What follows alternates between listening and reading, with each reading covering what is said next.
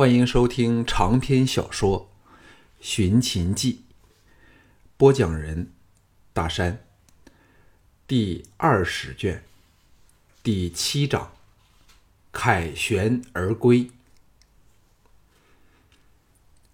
项少龙等登上小盘遣来的楼船队，逆流驶往咸阳，免去了路途跋涉之苦。随船而来的。竟有季嫣然、赵志、周威和陆丹儿，令项少龙、巫果和京俊喜出望外。乌廷芳这爱子如命的慈母，为了要在家陪伴项宝儿，所以没有随来。田氏姐妹自然也要留下了。众人畅叙离情，在餐厅晚宴时，项少龙问起秦青。季嫣然神色一暗，说：“华阳夫人上月去世，青姐有信回来，说要为夫人守孝一年，顺便处理他家族的生意，暂时不能回咸阳了。”正和京俊交头接耳、卿卿我我的陆丹儿得意地说：“三哥还未谢我，金汤。”若非我陆丹儿缠的楚军难以推拒，你现在哪能左拥季才女，右抱智姐姐呢？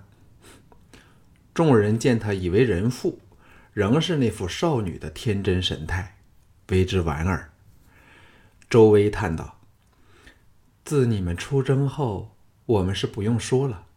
事实上，整个咸阳由上到下都担心的要命，街上的人都失去了笑容。”怕合纵军兵临城下，直到捷报传来，全城欢喜若狂，人人拥往街上，彻夜歌舞，不断高叫楚军和相爷的名字，更深信是黑龙护佑，才有这奇迹般的战果呢。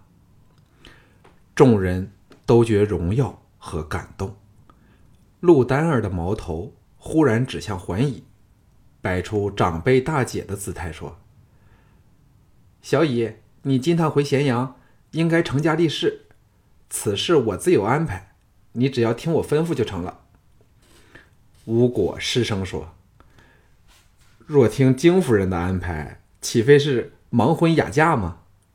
登时惹来哄笑大笑。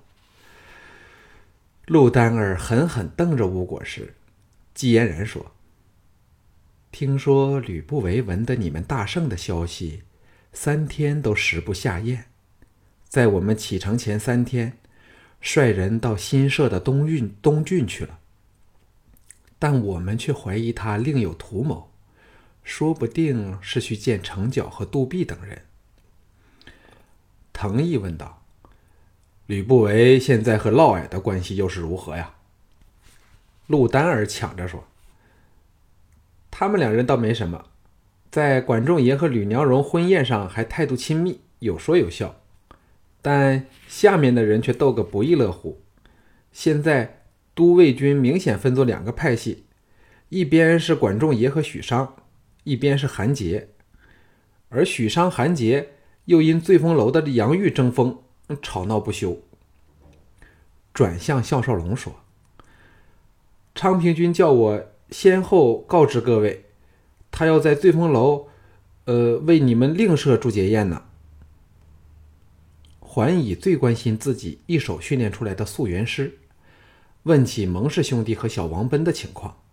赵志说：“小奔被楚军升为将军，派去东江驰援王和。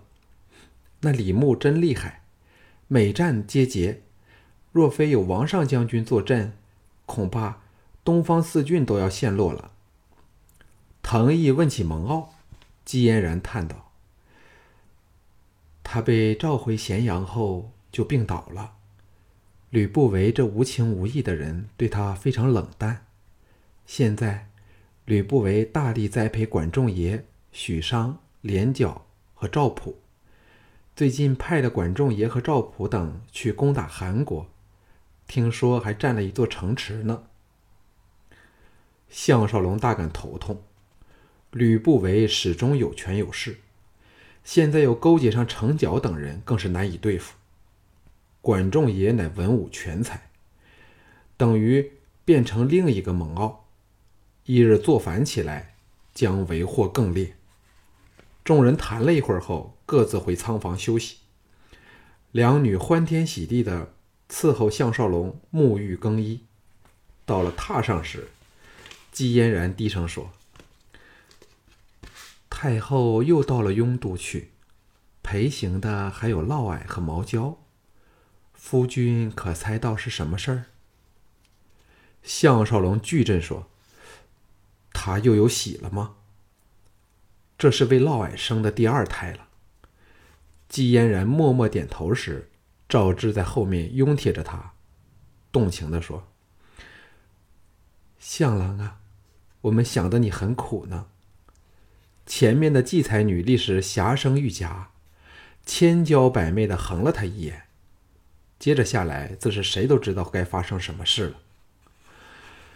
项少龙等在咸阳城外。渭水旁的码头登岸时，乐队奏起欢迎的乐曲，而小盘与昌平君等文武百官早在岸上恭候多时。返回王宫的路上，人民夹道欢呼喝彩，鸣放鞭炮烟花，家家户户张灯结彩，气氛炽烈，沸腾着秦人的感激和热情。楚军和项少龙的名字被叫个不绝。在小盘的领导下，个人先往祖庙拜祭秦氏的列祖先君，并为阵亡战士致哀，然后宣布当晚举行国宴，同时犒赏三军。接着，小盘在内廷和项少龙举行会议，参加的还有小盘另外三个心腹王陵、李斯和昌平君。小盘这时名义上是十九岁，实际是二十一岁。已完全是个长大了的成年男子。他长得虽比项少龙要矮上半个头，但以一般人的标准来说，已算魁梧。且由于他肩宽背厚、沉着自信、目光深邃莫测，那种君临天下的威势，却叫人甚服、慑服和甘于为他卖命。他只是随便坐着，但其逼人而来的气度，足可使人生出。俯首跪拜的冲动。众人再向项少龙祝贺后，小盘欣然说：“项卿究竟喜欢寡人称你为太傅还是上将军呢？”众人轰然大笑。项少龙失笑说：“还是太傅听来顺耳一点。”小盘摇头叹道：“胜而不骄，我大秦恐只太傅一人而已。太傅此战。”奠定了我大秦统一天下的基础，又为寡人挽回天大面子。现在谁都不敢在背后说寡人待太傅过后了。昌平君笑着说：“吕不韦早在少龙后代韩闯一事上大造文章，楚军只回他一句‘绝无此事’，就挡着了吕不韦的唇枪舌剑。翌日有人问起，少龙也可以以此名句作答。”项少龙心中涌起暖意。小潘说：“这只是小事一件，就算放了韩闯，此人能有多大作为？这士足显示太傅非如吕吕不韦那种无情无义的人。但翌日若拿到李牧，太傅就千万不可放他了。”项少龙想起，说不定要和他最可敬与可怕的李牧在战场相见。不由得心中一沉。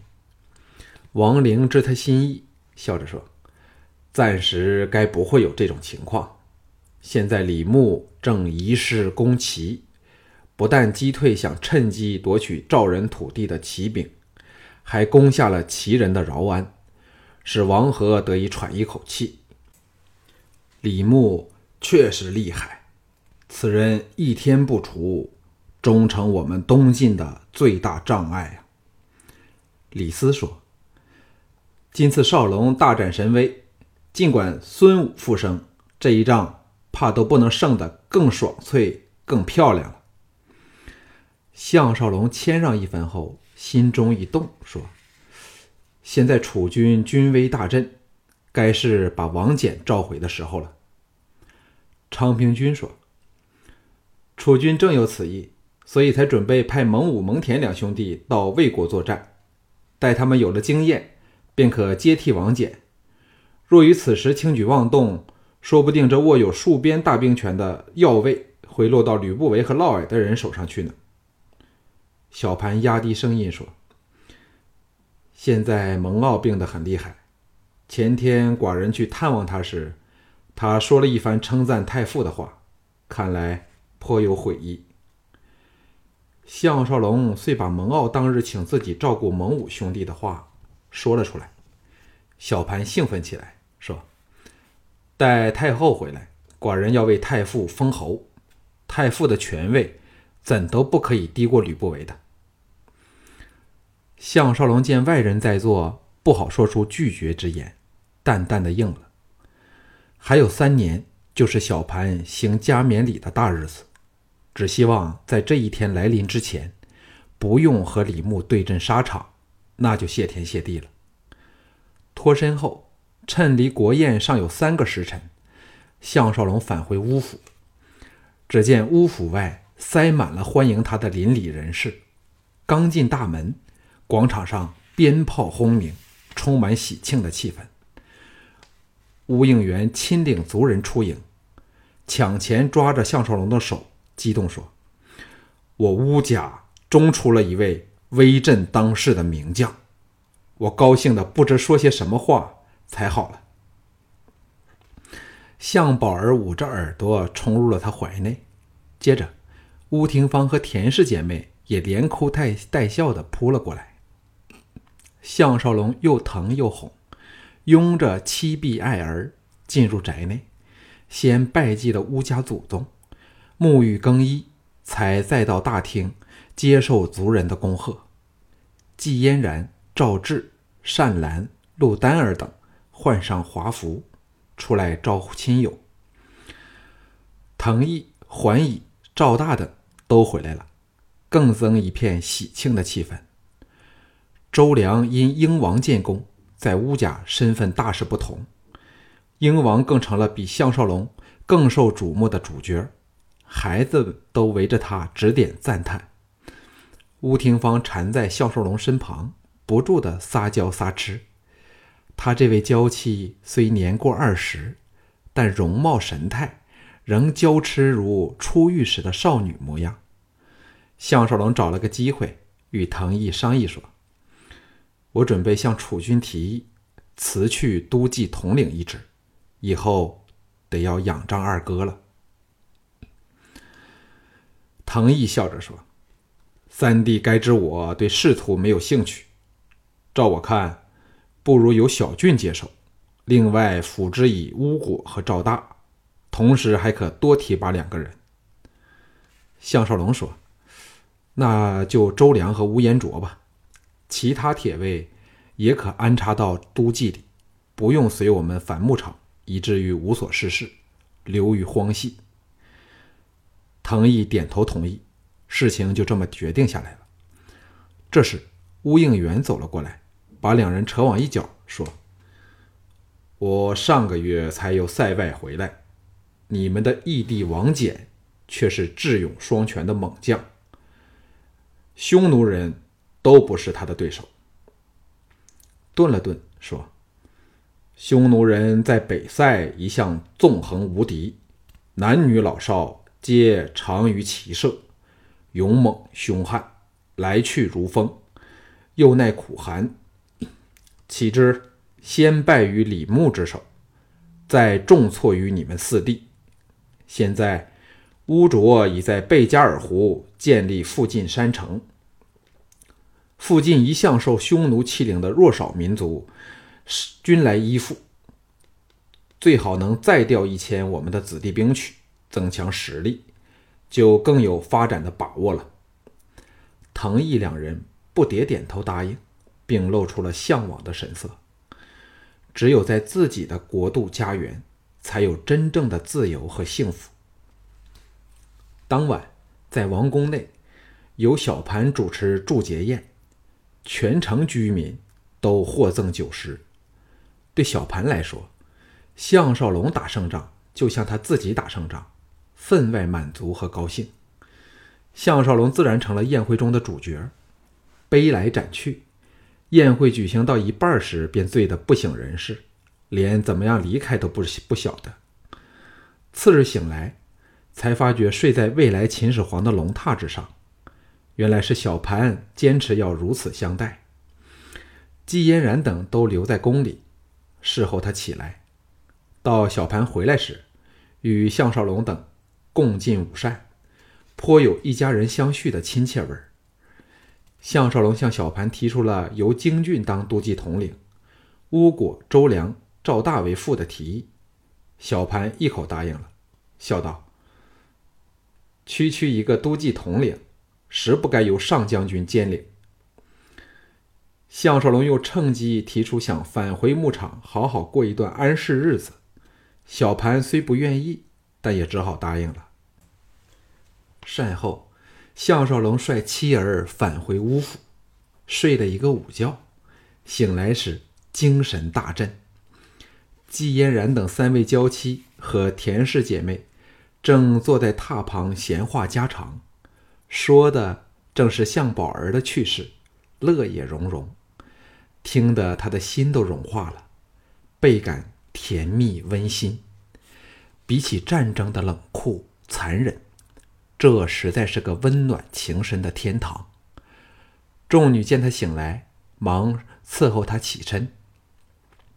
姬嫣然低声在他耳旁说：“涂管家约你黄昏到老地方见面，昌平君今晚则在醉风楼订了个别院，嘱你今晚去赴宴。哎，昌平君难道不知你回来后尚未有时间在家陪伴妻儿吗？”旁边的吴廷芳娇嗔说：“你今晚不回来，廷芳就不会上榻睡觉。”项少龙差点要立下誓言，保证早去早回。两女这才回嗔作喜。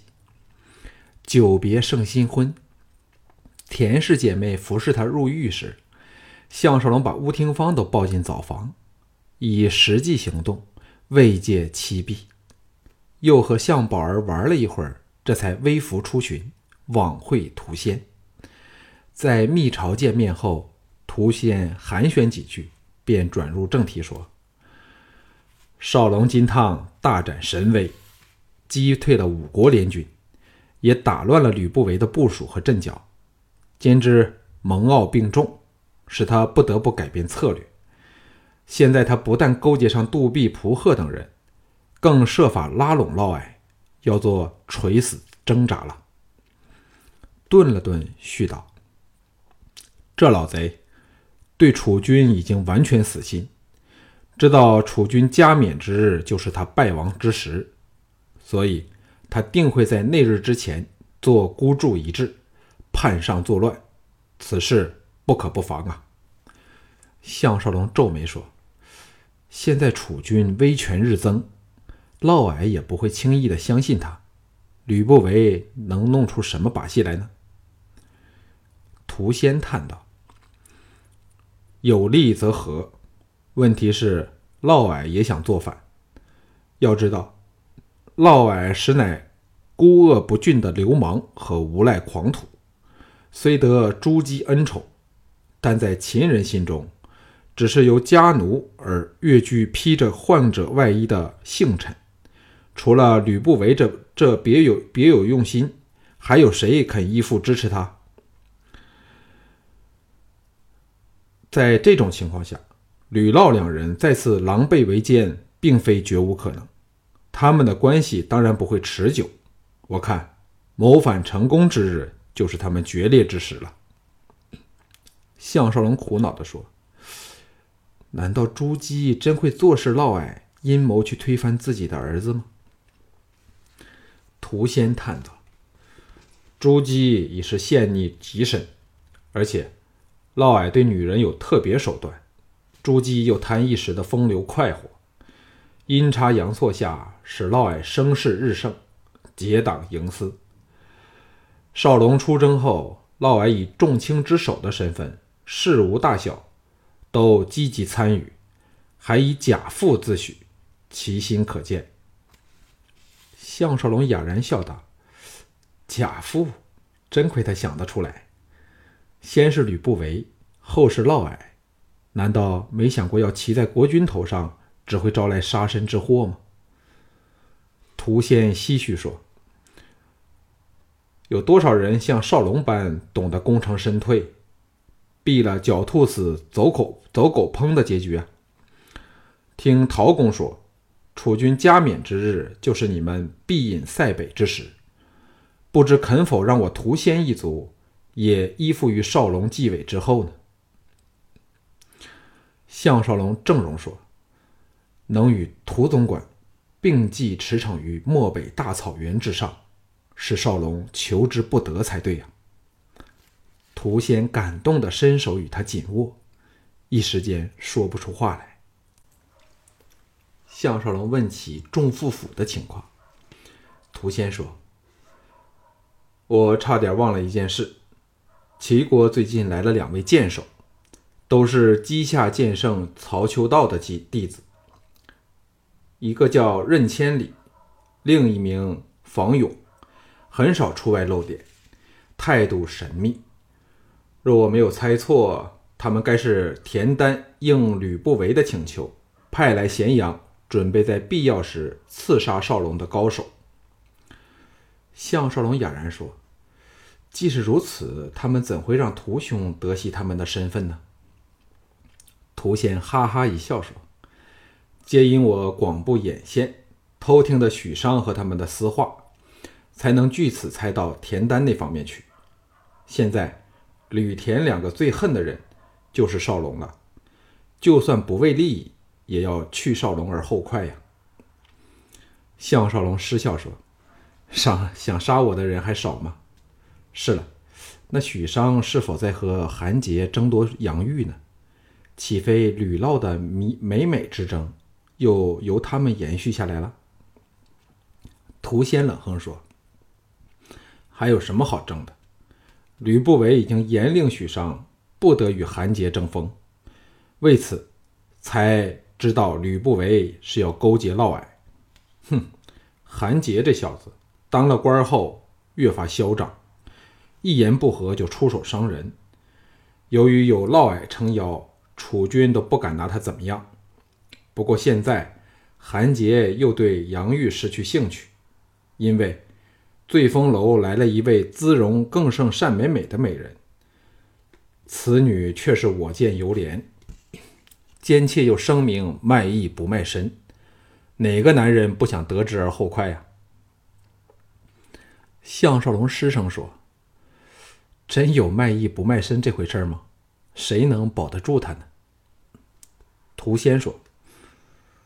只凭他玲珑宴凤飞之名，便可保他的清白。不过，他来的真巧，就是在少龙回咸阳的前三天。现在已在公卿大臣间引起很大的轰动，人人都争相拥往醉风楼去。项少龙皱眉说：“屠兄是否在暗示他是来对付我的呢？”屠仙叹道。凤飞乃三大名姬之首，很得各国权贵敬重。本是宋国的公主，不知为何会沦落风尘。照说该没有多少人能够唆使得动她。不过防人之心不可无，少龙还是小心点好。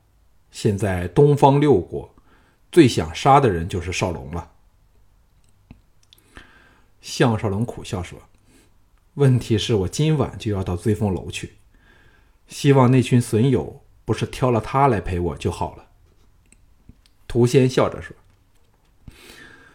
若他肯来陪酒，少龙就更要小心了，因为他到咸阳这么久，仍未试过答应为谁陪酒呢。”项少龙苦笑一会儿，呻吟说：“美女就是有那种魔力，我们男人虽明知对方不安好心。”但不管怎么样，总是想能发觉他们另有好处，而忘了他们可能只是图具美貌，实藏歹心呢。涂仙微笑道：“你见过凤飞就明白了，她肯定是内外俱美、兰质慧心的绝色尤物，或者只因立场立场不同，才会变成居心叵测的敌人。幸好少龙对美色一向极有定力，凤飞纵有阴谋，也将派不上用场。再谈了两句，两人这才告别分手。项少龙忽然很想探望正病重中的蒙骜，但因要赴昌平君的宴会，只好把此事搁到明天了。